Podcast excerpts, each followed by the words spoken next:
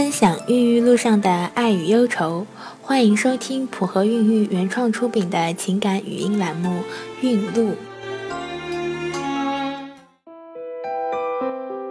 大家好，我是小何医生。今天我们和大家分享的是蝴蝶的故事。大家都叫它蝴蝶，是因为它的脸上有很明显的一块蝴蝶状的红斑。是的，它是一名系统性红斑狼疮患者。他的性格真的很好，人也勤快，在工厂里打工，工友们都很喜欢这个蝴蝶女孩，也愿意帮她多做一些活，让她有时间去医院定期治疗。那是一个闷热的午后，大明跟她表白了：“我喜欢你，我们结婚吧。”老天对我还蛮好的，蝴蝶默默地想。婚后，大明带着蝴蝶离开了工厂，买了大货车，跟人合伙跑物流。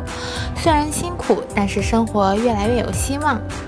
蝴蝶的病情很稳定，身体也很好，但是结婚都三年了，还是没有孩子。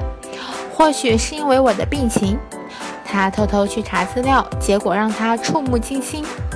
想起大明为了跟他结婚，已经和家里闹翻，而自己，蝴蝶一晚没睡。他做了一个重要的决定：离婚。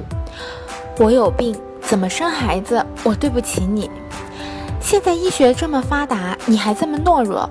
当初为了你，我可是和家里人闹翻了的。你怎么能中途放弃呢？大明极力劝说。又是一夜无眠，大明紧紧地拉着蝴蝶的手，希望能给她一点温暖。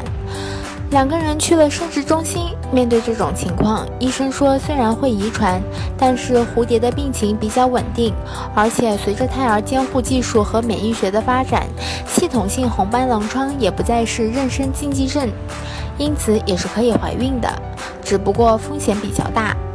再次复诊的时候，又一个噩耗传来：蝴蝶的卵巢功能很不好，相当于四十岁的卵巢。医生直接告诉蝴蝶，还是放弃怀孕比较好。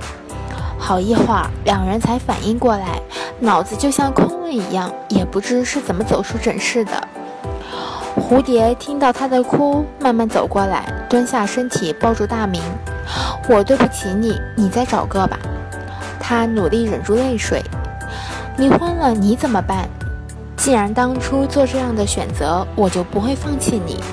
大明拍拍蝴蝶的头，就像初恋时那样。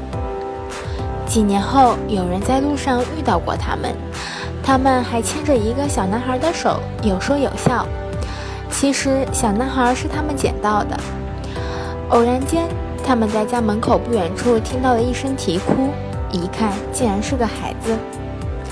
无论生活多么困难，孩子并不是生活的全部。如果又一个爱你、支持你的人没有孩子，又何必强求呢？毕竟这也是足够珍贵的了。这就是今天的孕路故事。普和孕育祝您一路好运。